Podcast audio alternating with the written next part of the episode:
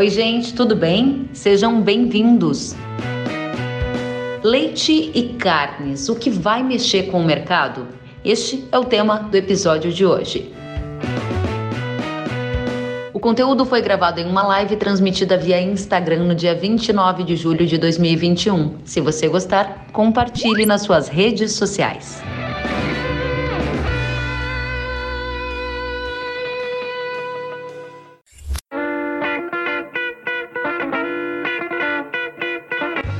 Noite, Iago. Seja bem-vindo. Muito boa noite, Natália. Seja bem-vinda. Comece com você, Natália. Tudo bem?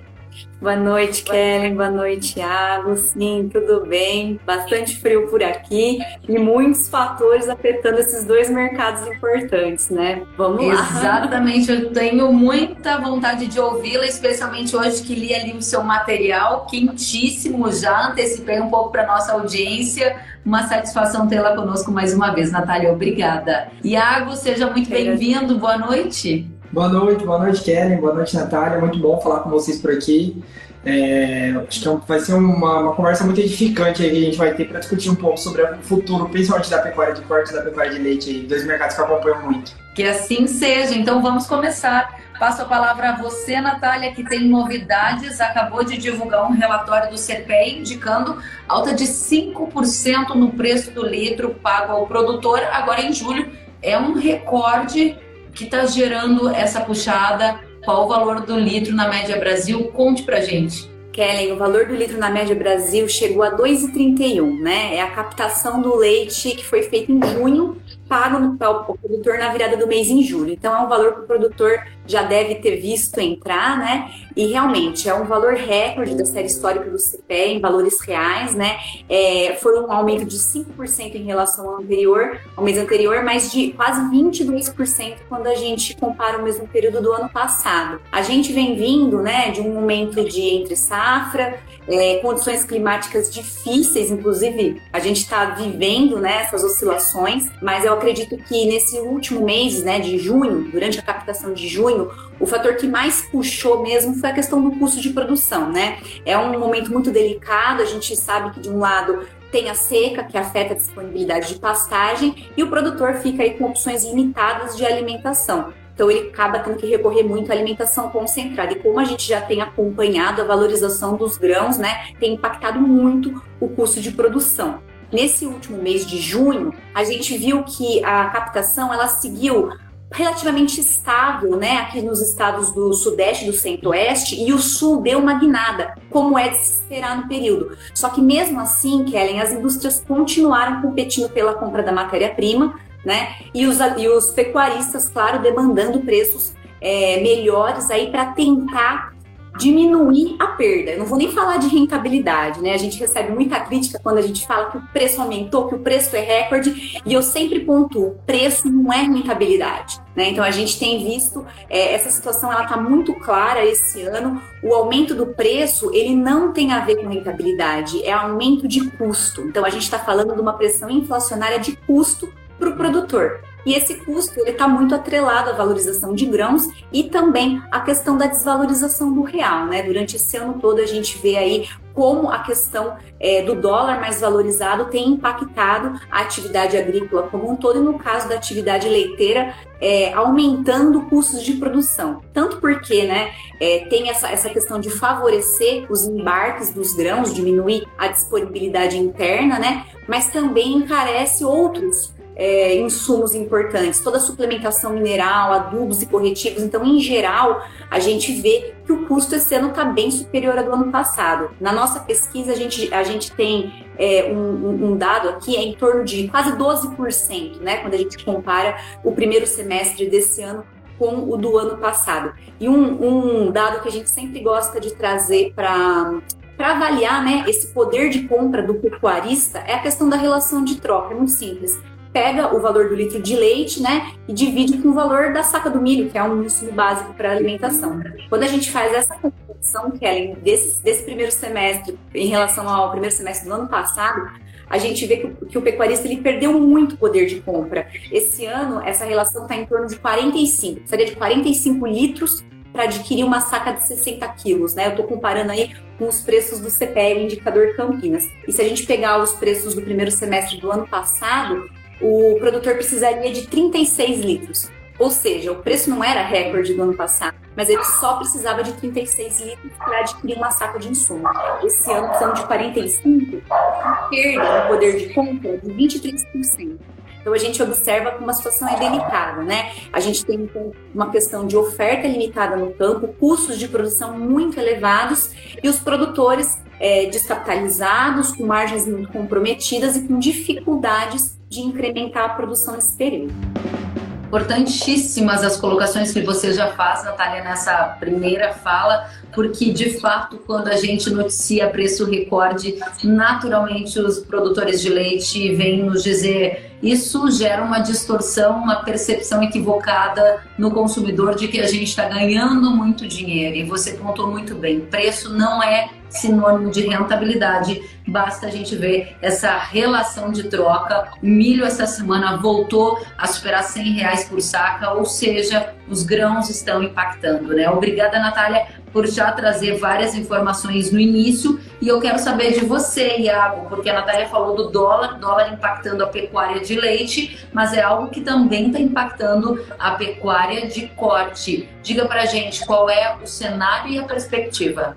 Bem, é, vamos lá. Natália adiantou muita coisa, eu acho que nesse sentido de pressão inflacionária. Né? Hoje a pecuária, tanto de leite quanto de corte, sofre uma pressão inflacionária por conta do dólar também. A gente tem uma gama de produtos que é consumido na pecuária de corte que é muito parecida com a pecuária, pecuária de leite. Então hoje a cesta da inflação do pecuarista brasileiro ela está numa proporção que eu diria até maior do que o índice é, real que a gente no PCA, né? então isso impacta diretamente na conta do produtor. Quando a gente olha e faz comparativo com o que aconteceu no passado, né, como a Natália fez, de relação de troca, é, de, de, poder de compra desse pecuarista frente ao que já foi no passado, o que a gente vê é que também para o milho a gente está numa situação muito difícil, para o farelo de soja a gente viu uma, uma melhora nos últimos nos últimos meses, né, o farelo de soja ele deu uma recuada, então isso foi de certa forma um alívio para o produtor, mas quando você compara e vê essa, esse andamento, digamos assim, do que está acontecendo com o pecuarista de corte é que ele vê a receita dele crescendo muito, né? A gente saiu de um boi de 180 no início do, de janeiro de 2020 para um boi de 320, 330 quase agora, né? E isso dá a impressão de que está ganhando dinheiro, que, que de fato não é uh, o que está acontecendo com a maioria dos produtores rurais, dos pecuaristas mato-grossenses, por conta de custo muito elevado. O pecuarista está tendo que uh, ir, a, ir a compra e ele está vendo essa, essa margem apertar muito, que é um fenômeno que vem acontecendo há muito tempo e a gente só está nessa nessa pressão inflacionária atual também por conta de, de tudo que aconteceu aí nos últimos anos com a pecuária. Né? A gente vive um ciclo muito bom. É, eu gosto de dizer que preços altos geram preços baixos, mas preços baixos geram preços altos. Né? A gente teve lá atrás uma maré muito negativa para a pecuária de corte brasileira. Ah, o boi vendido a 150 durante quase 3, 4 anos, e isso gerou muito pessimismo para a pecuária. Agora a gente vê um cenário muito diferente e acho que a gente chegou nesse momento atual tentando é, visualizar o que pode acontecer para 2022, para 2023. E o que a gente enxerga olhando o que já aconteceu e que a gente espera que aconteça é 2021 a gente ainda vê um cenário firme para a pecuária de corte como um todo, mas a partir de 2022, a partir de 2023, e eu acredito que sim, a partir ali de 2022 a gente vê uh, uma reposição sofrendo mais, então até eu acho que o pecuarista de leite que, pelo menos aqui na minha região, Mato Grosso, Mato Grosso do Sul, Goiás, é o pecuarista que às vezes acaba optando também por vender o seu animal, o seu bezerro, né? Uh, a tendência é que esse mercado de reposição comece já a sentir em 2022, e quando eu falo sentir, é sentir no preço, né? O preço talvez aí é, conjecturando cenários que a gente aborda aqui de, de, de ciclo pecuário, o bezerro tende a se desvalorizar, e se caso não aconteça essa desvalorização nominalmente, né, a gente não veja essa desvalorização, desvalorização acontecer, a tendência é que com a, com a inflação comendo, né, a gente veja essa, essa desvalorização acontecer de maneira real. Né? Aquele mesmo produto, aquele vizinho que comprava é, X sacas de milho, tende a comprar cada vez menos, ou é, extrapolando para outros fatores. E a partir aí sim de 2023, o boi gordo deve começar a sentir é, de maneira mais tenra esse, essa desvalorização. Então a gente tem cenários é, não tão otimismos, tão otimistas para o longo prazo, pensando, obviamente, aí nessa, nesse ciclo pecuário se revertendo. Mas, de curto prazo, notícia, as notícias ainda são positivas. A gente ainda espera o mercado altista. A gente ainda acha que nominalmente o boi gordo vai chegar ainda num, num, num, teto que a gente ainda não, não viu né, ainda nesse ano. Então, aqueles 321, 322 que o próprio CPE divulgou, a gente aqui da Grifato acredita que ele vai ser rompido dentro desse próximo ano, dentro desse 2021 ainda. Bom, a gente vai voltar na próxima rodada para saber qual é o teto que você enxerga. Se não é 320, 321, para onde vai arroba do boi no segundo semestre? Na próxima rodada eu volto com você para a gente tratar disso e eu quero já trazer as perguntas da nossa audiência. Olha só, a pergunta que chega aqui é a seguinte: leite está ficando inviável a atividade devido à alta da soja, do milho. O leite vai acompanhar estas altas? Esse é um ponto super importante, né, Natália? Cada ano a gente ouve que mais produtores de leite deixam a atividade, que ela tende a ficar mais concentrada. Qual é o retrato de 2021 e o leite vai acompanhar a alta da soja e do milho a ponto de gerar rentabilidade para boa parte dos produtores? Kelly, difícil dizer que sim, viu? A gente não tem um cenário otimista em relação aos preços do grãos para quem é consumidor de grãos, né? Para claro, para quem está negociando uhum. grãos, está bem feliz. Mas para quem está precisando da disponibilidade do grão aqui no mercado interno, a gente não vê uma notícia de curto prazo de que esse, esse, esse valor chegue num patamar atrativo. Então, rentabilidade nos termos do ano passado, do ano anterior, acho difícil de falar. A gente está acompanhando com bastante cautela o mercado de lácteos, ainda mais nesse momento, porque esse momento é o momento da virada, né? A gente tem sim um efeito de sazonalidade na produção que determina também uma sazonalidade de preços. Então, observando as séries históricas, a gente tende né, a esperar que o preço mais alto do ano ocorra por volta de agosto. Só que não é isso que o mercado está parecendo acenar esse ano. Esse ano é possível que o preço de agosto já fique mais ou menos no mesmo patamar desse preço que a gente é, negocia, que a gente acabou de divulgar, né? Preço é, em torno dos 2,31. Numa perspectiva muito otimista, pensando que a gente tem ainda um mês é, de alta, mais um mês de alta pela frente, esse preço deveria ficar em torno dos 2,40, 2,45, mas não tem espaço na demanda para acomodar tanta alta no campo. Então, quando a gente olha o retrato das, da cadeia leiteira como um todo, a gente observa muitos entraves para que o preço ao produtor suba na mesma proporção que o custo. O que eu estou querendo dizer com isso? Estou querendo dizer que todos os agentes que compõem a cadeia do leite, desde o produtor, passando pela indústria até o consumidor, todos nós estamos espremidos, né? O produtor aí com essa situação realmente insustentável de custos, muitos que já a gente já vê que é uma atividade que há anos, né, é, tenta tenta lidar com a volatilidade do mercado, muita gente saindo e como também o Iago colocou, muita gente migrando para pecuária de corte, que também afeta os volumes de produção, né, é, e a gente vê essa margem espremida. Só que a indústria também está com margens espremidas esse ano, Kelly. Quando a gente para para ver o quanto que o peso da matéria-prima tá, tá significando no preço final dos lácteos mais negociados, a gente vê que a indústria teve sim estreitamento da margem, tanto porque aumentou o preço ao produtor, como também outros custos relacionados com energia elétrica, transporte, é, a questão das embalagens. Então, é uma situação muito delicada também para a indústria. Recentemente, algumas indústrias até sinalizaram para o produtor: olha, a gente vai acabar forçando queda de preço. E a gente já vê aumentando os números de importação de lácteos nos últimos meses, né? Tudo isso construindo um cenário que a gente observa que é possível que os preços já venham em queda antes do que aquele período sazonal mostra. Então, talvez em agosto a gente já esteja lidando com estabilidade, né, antecipando o movimento de queda do último trimestre. Tudo isso porque a gente não tem um cenário de demanda nesse ano tão firme quanto a gente tinha no ano passado. A gente tem que lembrar, a gente ainda está no enfrentamento de pandemia, a gente tem um número de desemprego em alta, a gente tem uma situação complicada em termos de poder de compra do consumidor que tem lidado com pressão inflacionária dos, dos grupos de alimentos, né? Então tudo isso tem colocado o consumidor numa posição de muita racionalidade. Então não vai ao mercado, não consome na mesma quantidade que consumia no ano anterior. E quando a gente acompanha os preços de derivados lácteos, principalmente nesse último mês, a gente consegue ver a disparidade que alguns lácteos conseguem absorver melhor a alta da matéria-prima caso de queijo, caso até do próprio leite em pó, e os estoques muito reduzidos contribuindo para isso, mas lácteos importantes, como é o caso do leite longa-vida, que é o mais consumido no Brasil, acomodando de forma muito complicada esse aumento do preço da matéria-prima. Então, a situação ela tende a continuar complicada, pelo menos até o retorno das chuvas da primavera. Kelly. Natália, eu só não posso deixar de fazer um ponto aqui, Água, já volto com você para a gente saber da pecuária de corte. Você trouxe para a gente que houve uma alta de 5% no preço do litro do leite em julho, chegou a 2,31 na média Brasil, e esse pode ser o preço mais alto do ano, dado que a partir de agosto estabilidade e depois você vê queda. A minha provocação é: há sinais de recuperação e retomada econômica para o segundo semestre, especialmente com a volta da alimentação fora de casa, de diminuição de algumas restrições.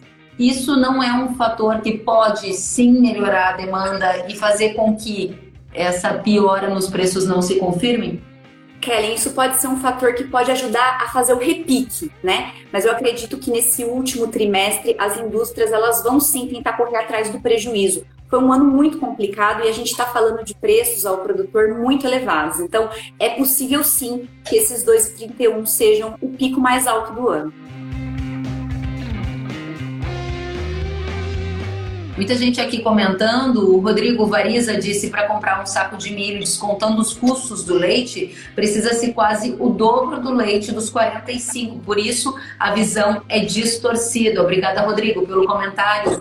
O Laércio, agricultor, também está dizendo que é bem importante a discussão que estamos aqui fazendo. O Pedro está dizendo que pasto vai ter cada dia mais importância, mais valor para ambas as indústrias. E o Marco Passetti diz que as exportações de lácteos poderiam ser uma saída para o leite. A gente volta nesta rodada com você, Marco, daqui a pouquinho. Agora vamos às perguntas da pecuária de corte. Pergunta para você, Iago. O boi ainda vai continuar subindo até o final de 2021? Tem super a ver com o link que você deixou na última rodada, dizendo que o teto foi 320, 321. Eu recebi aqui algumas mensagens perguntando se vai a 350. Vai subir? Vai a 350? O que, que tem que acontecer? O que, que você está vendo? Bem, né, acho que até o próprio o título da live chama isso, né? O que, que vai mexer com o mercado. Hoje o que a gente precisa é de alguma coisa que mexa com o mercado para ele sair desse ostracismo de 320, 315, faz quase dois meses que a gente não sai desse patamar, né? na verdade quase três meses. Então, o que o mercado precisa hoje é de uma novidade. É, e o que a gente aqui como Agrifato, como consultoria, enxerga são três cenários possíveis. A gente até trouxe esses cenários num relatório que a gente abordou aí, e tá lá no, no, no, no, no Instagram da Agrifato, quem quiser é só pedir lá que a gente manda. Mas bem, a gente trouxe um, um cenário pessimista, em que a gente vai ver, que a gente veria, digamos assim, um preço ao final do ano, ali, outubro, novembro, que costuma ser o pico de preço, a gente enxergaria um preço de 320 reais, e para isso a gente teria que ter uma, uma oferta melhorando, que não é uma coisa que a gente ainda enxerga, e também exportações aquém que foram em 2020. A gente teve um número de exportação muito bom em 2020, então a gente teria que ter essa exportação aquém que foi em 2020 e uma demanda interna recuperou de maneira muito tímida. Então, é um cenário que a gente estabelece como possível, mas não o mais provável. Hoje, o que a gente estabelece como cenário mais realista, né, o que a Agrifato enxerga como cenário mais realista para o preço do boi gordo, seria ali na faixa dos 350. E por que a gente enxerga isso? A gente enxerga um segundo semestre com exportações crescentes, a gente soltou aí dados sobre importações chinesas, mas olhando o que a gente é, espera aí para julho, agosto, setembro, outubro, novembro, dezembro, né, que seria o segundo semestre, é de que as exportações de carne bovina brasileira cresçam, principalmente é, é, não se guiando só pela China, mas por outros países. A gente vê os Estados Unidos comprando muita carne bovina brasileira, a gente vê Israel, países que não compravam muito. A gente perdeu alguns clientes, né? Egito saiu dessa conta, a gente viu o Chile também diminuir as compras, mas a tendência na natural é que não só o Brasil recupere internamente, mas todos esses outros países, né? Então a gente aguarda que a vacinação tenha sua eficácia e, e a gente veja automaticamente a carne bovina, que é um, um, produto de maior consumo fora de casa, digo que é um produto que ele é mais Uh, ele é mais consumido em, em, eventos especiais, digamos assim. Então, ele, ele, ela sofreu muito com o que aconteceu com a pandemia e particularmente a Agrifato como consultoria acredita que tanto a demanda interna quanto as exportações vão ser melhores nesse segundo semestre e para isso a gente enxerga como cenário mais realista um boi de 350, né? um boi da possibilidade dele acontecer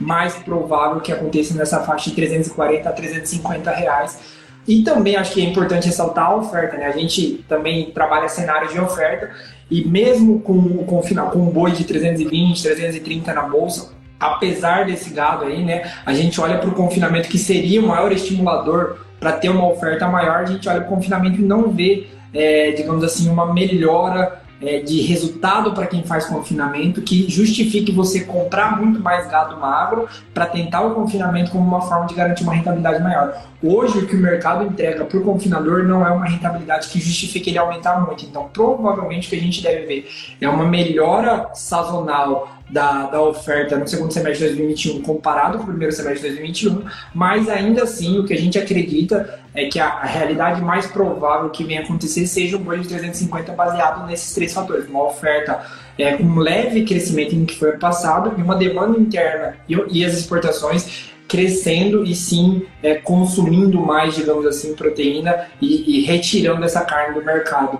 É, esse é o cenário mais provável. E por fim, eu acho que tem um cenário também possível, mas não tão provável, que é o cenário do boi de 370, 380 reais, que seria justamente uma conjunção de fatores que não é o que a gente ainda espera. Né? A gente enxerga essa possibilidade, mas não é a mais provável, que seria exportações excelentes e principalmente uma demanda interna muito boa, mas ainda a gente está meio receoso com o, o, o crescimento dessa demanda interna dentro aqui do mercado interno. Muito bem, a gente vai voltar na próxima rodada para saber se esses 350 que você coloca como cenário mais provável para a arroba do boi no segundo semestre se sustentariam para o início de 2022 e vamos também responder a pergunta do Murilo sobre os efeitos das geadas na pecuária de corte. A gente volta na próxima rodada com a resposta para o Murilo.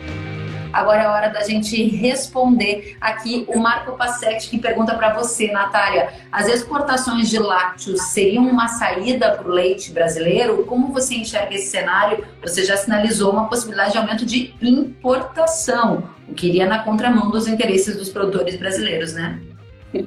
Kellen, esse ano foi um ano bastante atípico, né, como a gente está observando, e a gente viu uns movimentos interessantes. Apesar do da patamar, né, do, do dólar, a gente conseguiu ver é, que esse patamar alto de dólar ele impediu volumes de importação. Então a gente manteve aí até maio relativamente com volumes de importação mais ou menos uh, estáveis, abaixo de patamares do ano anterior. Só que aí a questão da oferta aqui dentro, ela realmente está muito limitada. As indústrias, não é à toa que o preço está chegando em patamares tão recorde, né? 2,31 é, ao produtor e a negociação do leite spot, que é entre as indústrias, ela chegou a bater os 2,70, né? Em, em junho. Então, agora em julho foi para 2,53 é, a média. Então, assim, a questão da oferta ela ainda é muito restrita aqui. E a gente aumentou muito a exportação nesse período também, Kelly. Então, mesmo com o patamar de dólar alto, a gente conseguiu, né? A gente ainda manteve alguma importação depois de maio, mas esse patamar de dólar elevado ele também possibilitou aumento de exportação. Então, o Brasil exportou mais, sim.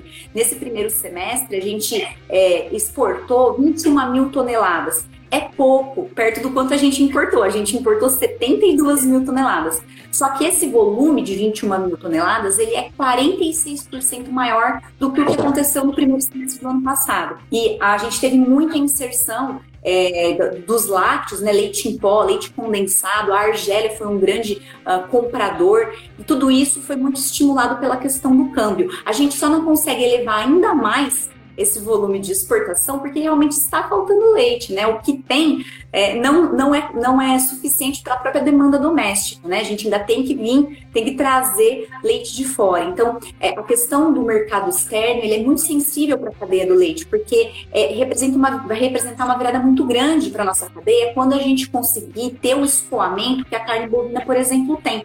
Você garantir uma demanda externa constante, né? Pode diminuir muito a volatilidade do leite aqui dentro, mas para isso é importante que a oferta não seja tão sensível também aos ciclos de preço. E aí eu me recordo daquela provocação que você fez antes. Como que fica, né, a questão do produtor? Quem que está saindo? Quem que está ficando? Como fica a questão do investimento? A gente tem é, sistemas, diversos tipos de sistemas produtivos, né, possíveis é, de serem operados no Brasil. Claro, um país enorme, a gente tem uma, uma variedade muito grande aí da climática. Então, vários sistemas produtivos, a gente tem várias escalas de produção que podem ser é, rentáveis né, ao produtor, mas desse, no atual modelo, na, na atual estrutura da cadeia que a gente tem é, vivenciado, a gente tem selecionado ou produtores muito grandes ou produtores muito pequenos. Por quê? Os produtores menores, eles tem poucas barreiras para entrar nesse negócio, também para deixá-lo, né? É mais fácil para um produtor que não está muito intensificado fazer uma transição para o mercado de corte, ou então é, sair, ele, ele, ele tem uma inserção mais marginal, né, na, na, na cadeia agroindustrial, mas ele está ali. Agora, um produtor que é muito intensificado, ele acaba tendo melhores ganhos, de, mais ganhos de escala, né? Diminui o custo dele unitário.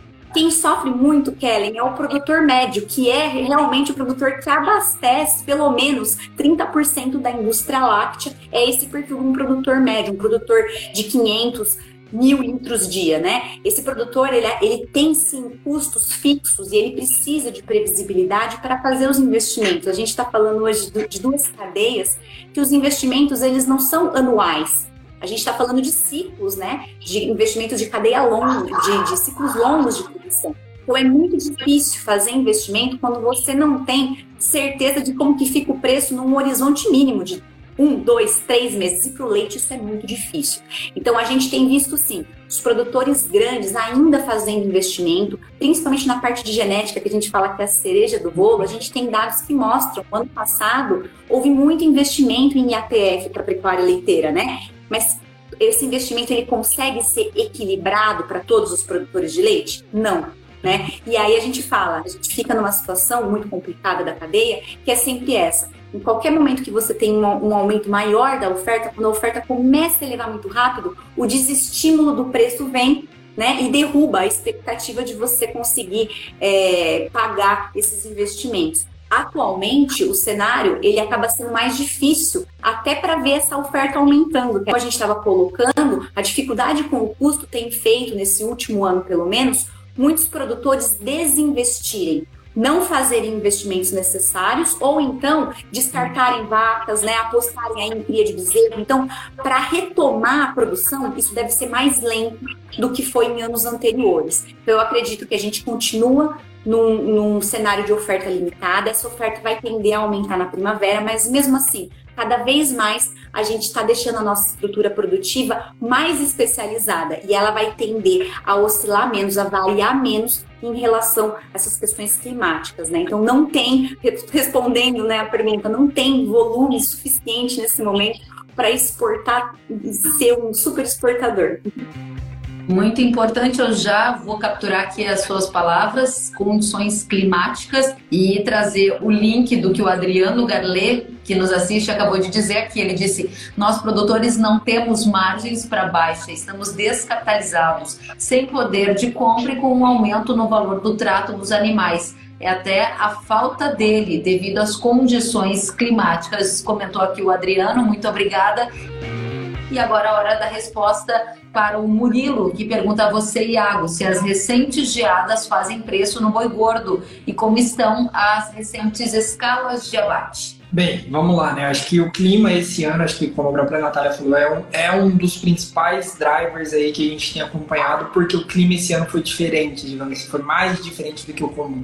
A gente teve um período de chuvas e isso pode ser visto hoje, até mesmo hoje, quando você olha para a vazão dos rios do sul do Brasil, o Paraná está sofrendo muito, a Argentina está sofrendo para embarcar milho para fora do país, porque o Paraná está no seu nível mais baixo dos últimos anos. Então a gente tem uma situação que já vinha complicada e isso deu reflexo sobre as pastagens e ela se complicou ainda mais é, diante dessas geadas é, mais intensas do que o comum. Né? A gente está passando por uma frente fria que eu falo de Cuiabá agora, está 11, 12 graus no Cuiabá, o que não é comum para essa época do ano. Então, a gente tem uma situação atípica, principalmente é, de acúmulos de situações atípicas, né? A gente tem uma, um regime pluviométrico pior e geadas.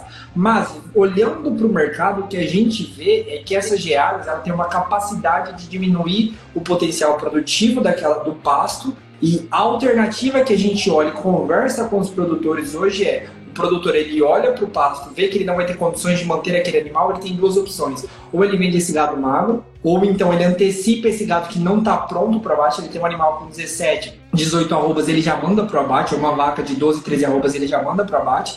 Ou então ele tem uma outra opção que é comprar feno e aí, consequentemente, postergar a entrega desse animal suplementado a pasto ou mandar para o confinamento. Então a gente tem algumas opções e essas opções, pelo menos o que a gente vê, de bate pronto é, tem muito produtor antecipando, antecipando o gado para bate, então a gente vê as escalas alongadas nesse momento. Então uh, essa pergunta sobre as escalas é muito é, assertiva porque a gente vê as escalas alongadas é, nesse momento, ao mesmo tempo em que o abate no Brasil é o menor dos últimos 12 anos. Então tem dois pontos que explicam a escala alongada. A gente tem realmente uma melhora, um volume de animais entregues aos, aos frigoríficos maior, mas Vale ressaltar que os frigoríficos eles estão operando com uma capacidade produtiva menor. Frigorífico que tinha capacidade de operar mil cabeças dia, ele está operando 500 cabeças dia. Isso quer dizer o quê? Que ele está reduzindo a sua capacidade para, de certa forma, pressionar menos o mercado a ter novas altas. Porque se ele tem a necessidade de manter mil animais dia, ele precisa pagar mais porque ele precisa preencher toda aquela escala. Então, o que a gente vê hoje é os frigoríficos reduzindo essa capacidade, isso não precisa nem perguntar, a gente vê nos, nos dados de abate, seja Brasil, seja Mato Grosso, que a gente vê de maneira geral, é que esses números é, apontam para uma, uma menor, um menor abate, mas escalas alongadas. Então, é uma escala alongada que ela é meio fake, digamos assim. Né? Ele, ele, ele consegue alongar a escala porque ele está simplesmente com uma capacidade produtiva menor. Isso tem os seus custos no longo prazo. Mas a geada, ela, ela, tem o seu impacto sim, né? Eu acho que o que a gente vê hoje é a geada reduz capacidade produtiva do, de, da pastagem, ele antecipa abate, então a gente está vendo muito abate antecipado nesse momento, mas também é, o mercado de, de, de proteína, é, de, de pastagem seca, né, feno, também está se reativando. Estou vendo muito cliente falando disso, muita, muito produtor, muito pecuarista voltando para essa alternativa que seria para deixar o animal mais tempo lá no, no pasto. Então, a geada tem o seu impacto, a gente está num ano muito ruim climaticamente falando para o pecuarista, e as alternativas hoje são, acho que essas, e elas têm impactado, sim, essas escalas e esse preço do boi gordo nesse momento. Acho que a gente está passando por um momento bem ímpar, é, mas eu gostaria de ressaltar que isso vai ter um impacto lá na frente. Eu acho que o, o vácuo que a gente está deixando para acontecer lá no futuro, ele pode trazer esse pico de preços que a própria, a própria consultoria Agrifato a gente comenta aqui muito. Muito bem, para a gente fechar esse ponto, Iago, vou só trazer aqui a pergunta que foi feita a você: se as importações de milho vão ter impacto no custo da carne e no preço do consumidor? Você consegue responder brevemente? Bem, ah, não é minha especialidade, mas acho que assim, as importações de milho, elas são muito focadas, principalmente essas importações que vieram da Argentina, né? Acho que a gente viu muito milho vindo da Argentina para atender alguns frigoríficos específicos, mas esses frigoríficos, lembrando que o JBS ele tem a Seara, então é uma compra de milho muito focada é, no, no frango, na carne suína. E lembrando, né, esse frango e essa carne suína, quando ele sai lá para o mercado, pro mercado consumidor, se o milho está 90 reais, se o milho está 95 reais, ele vai sair mais caro. E como é um mercado correlacionado, se a gente tem um frango e um suíno mais caro, abre espaço para a carne bovina subir. Mas é, acho que muito do que a Natália falou também sobre a questão do mercado consumidor aguentar preços maiores de leite, preços maiores de suíno, de aves e boi. Então, é exatamente esse, acho que o nosso ponto. A gente ainda tem uma indefinição sobre qual vai ser o real poder é, de consumo desse consumo do, do, do, brasileiro, né? Quando chegar lá em dezembro, será que ele vai ter dinheiro para comprar o churrasco de final de ano, o leite condensado para fazer a, a, sobremesa, enfim, tudo isso daí eu acho que é o principal entrave que está travando.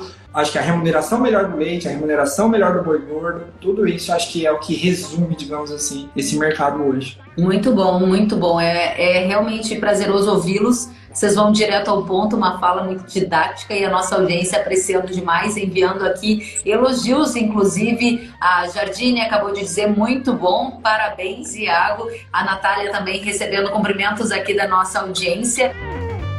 E eu gostaria de ir para a última rodada com vocês, respondendo então a nossa pergunta-chave: leite, o que vai mexer com o mercado? Suas considerações, aquilo que a gente não pode deixar de olhar, Natália? Eu acho que a gente tem que lembrar as geadas também, né? A gente não sabe o impacto que isso vai ter nesse momento, que é um momento delicado de transição. Quando a gente chega nesse momento do ano que é julho, né, agosto, a gente está falando de um momento do ano onde a gente deveria estar falando menos de oferta e falando mais de demanda, né? A oferta tendendo aí a se recuperar. Essas geadas chegam num momento e nas bacias leiteiras mais importantes que estão mostrando essa recuperação, né? Então atingindo não só pastagem, mas também outras forragens de inverno, aveia, azevém. Isso deve ter um impacto muito grande na produção do sul. É possível o repique de preços, né, Kelly? Mas é difícil de pensar que esses preços podem superar esse patamar dos 2,31 agora de julho. Eu acho que o principal fator daqui para frente que a gente tem que ficar de olho é com certeza a demanda, é a capacidade de consumo que vai ditar os patamares de preço. A gente acompanhando os preços dos derivados lácteos, a gente consegue ter um pouco de noção disso, né? Eu estou aqui com alguns dados do CPEA, né, da nossa, da, da nossa pesquisa diária. Até agora, né, nessa parcial aqui do mês de julho, a gente já viu desvalorização no preço dos, dos três principais que eu falo que é a tríade dos lácteos, né? Eles ditam muito o mercado ao produtor. O HT reduziu aí é, 1,5 em julho, chegou numa média de 3,50, o preço que a indústria recebeu na negociação com os canais de distribuição. 3,50 a indústria. Quanto que esse leite está sendo negociado na prateleira, né? A gente tem visto aí um esforço muito grande dos canais de distribuição de não deixar o preço na prateleira chegar nos R$ reais lógico, é essa dificuldade, né, de manter o consumidor, de atrair o consumidor. A gente sabe que o HT tem cesta básica. A mussarela chegando a 27,60 na indústria, né, é uma queda de quase 3% em relação a junho. E o leite em pó caindo quase 1%, chegando a 24,50. Todos esses preços, Kellen, eles estão acima do ano passado. O leite em pó 12% acima, a mussarela 3%, mas o HT só 2%. Isso mostra a dificuldade de conseguir colocar preços mais altos na prateleira, principalmente para o leite UHT. Né? Nessa época do ano, o leite UHT na prateleira, a gente conseguia um fôlego, você tinha consumidores mais empoderados. Agora, esse ano, já está mais complicado. Então, daqui para frente é consumo. Isso vai dar atuada. E aí a gente tem que ficar atento, né, às variáveis que vão mexer com esse consumo. Então é a recuperação da pandemia, esse último trimestre onde está se concentrando a perspectiva de crescimento econômico, mas a gente também tem que ficar de olho nos indicadores de inflação, que mexe muito com o bolso do consumidor, a questão da taxa de juros que deve se elevar, deve fazer uma pressão aí com a questão do câmbio para tentar desacelerar também esse, esse movimento inflacionário cenário, mas a gente tem que ficar atento porque o mundo também se mexe, né? Então, o Brasil ele reage, mas a economia mundial não para. E a gente tem visto aí é, as outras economias também se mexendo e vão continuar demandando alimentos do Brasil. Então, a política monetária vai ser importante nesse, nesse final de trimestre. Eu digo, então, é a questão do controle né, da pandemia, a política monetária e a demanda. São os três fatores que vão determinar o nível de preço no último trimestre. Muito importante suas colocações, Natália. Agradeço demais pela participação, pelas respostas. O Henrique Oliveira acabou de fazer um comentário dizendo que a, silagem está a 350 tonelada, a ração a 2,60 o quilo e ele recebeu o leite a 2,50. E ele disse: e ainda passa apertado para fechar no azul. Muito obrigada, Henrique, pelas suas colocações. Tem uma tia coruja orgulhosa da Natália aqui, ou tio, é isso? Rogério Verdeiro está dizendo orgulho da sobrinha. Olha que bacana, a família prestigiando. Tem que ter orgulho mesmo, Rogério, ela é maravilhosa, ela é um orgulho para o setor agro também. Iago, conte pra gente o que vai mexer com o mercado da carne de agora em diante, suas considerações finais. Bem, vamos lá. Acho que a Natália até antecipou um pouco o discurso, até porque é, é, é talvez um, um, pouco parecido também, porque a demanda interna eu acho que é o principal ponto de interrogação para todo analista, para todo consultor de mercado que tenta enxergar o futuro e tenta ver o que, que pode ser de preço. Né? Então, hoje a gente observa a carne bovina, eu até me assustei com, com a valorização que a, que a, que a Natália apontou para o leite UHT, né? 2%, enquanto isso você olha para a carne bovina. A carne bovina, por ser um item que o consumidor é, tem essa preferência, né? Então a gente viu durante o, o auxílio emergencial a carne bovina é, ela como preferência do consumidor para optar por esse consumo. A carne bovina, nesse mesmo período, de junho de 2020 a junho de 2021, a carne bovina se valorizou em mais de 35%, então a carne bovina ela conseguiu, de certa forma, repassar, mas Nesse mesmo período, né, só para relatar a situação difícil que o varejo enfrenta, o boi gordo subiu 60%. É, a, carcaça casada do atacado, que é basicamente a, a, carne bovina no atacado, né, a carcaça inteira, ela subiu 53%. Então o varejo, numa situação totalmente atípica, ficou para trás o varejo ele vai tentar repassar isso ao máximo possível e esse é o principal entrave para o boi gordo. Se o, o, que, o que pode mexer e o que acho que se acontecer mexe com o mercado é a demanda interna mudar de, de rumo. Né? A gente vê o varejo tentando emplacar essas altas, se elas tiverem efetividade, a gente vai ver sim o boi gordo chegar naqueles 350. Além disso, o que eu acho super importante nesse momento, e também está linkado com tudo isso que a Natália falou, é o dólar. O dólar de, on, de, de segunda-feira para hoje já caiu do 5,21, 5,20 para 5,5, numa volatilidade que impressiona, mas é, particularmente eu não gosto de opinar sobre dólar porque dólar é pesadelo de economista, mas se o dólar vier a, a, a 4,50, como tem se a, a questionado, né, 4,50 até 4,80, muda todo o panorama, né? A gente perde competitividade no mercado externo, a nossa carne vai ter que se valorizar mais ainda. Hoje a China está tendo que pagar quase 5.400 dólares por tonelada para levar nossa carne, só em questão de comparativo, no ano passado era 4.600, ou seja, quase 800 dólares a mais para levar a mesma carne. Então, dentro disso tudo, o que a gente observa é que existem dois drivers principais que podem mexer com esse mercado. Eu acho que a oferta está dita, o volume exportado está muito claro na nossa cabeça, mas demanda interna e dólar são os dois fatores que podem é, é, mexer realmente com esse mercado de maneira mais intensa. Muito bem, Iago, muito obrigada pelas colocações. Vamos então focar no consumo, nessa demanda no dólar, como alguns dos principais fatores que podem mexer com o mercado de leite e carne para trazer a resposta à provocação que a gente fez nessa live de hoje. Nós temos aqui muitos elogios a vocês, muita gente elogiando. Live maravilhosa, tá dizendo o Marco. Top, tá dizendo a Mônica. O João tá dizendo que é está orgulhoso do amigo Iago. A família da Natália tá aqui inspirada. Tem um primo dizendo que vai fazer, inclusive, medicina veterinária, só porque tá ouvindo a Natália falar tão bem. Maravilhoso saber que tá toda a família aqui conectada, mais a nossa audiência do agro que prestigiou vocês. Parabéns parabéns, de verdade, excelente conteúdo. A nossa audiência está aqui agradecendo a vocês. Eu agradeço pela presença, desejo muita saúde, que continuem a fazer esse excelente trabalho. Contem comigo e a gente segue juntos. Até a próxima. Obrigado, Kelly. Um abraço. Obrigada. Até a próxima.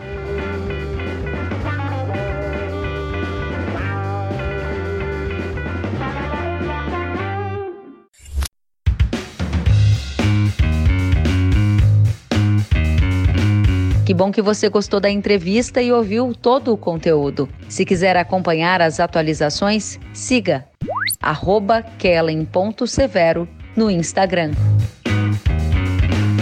Até a próxima!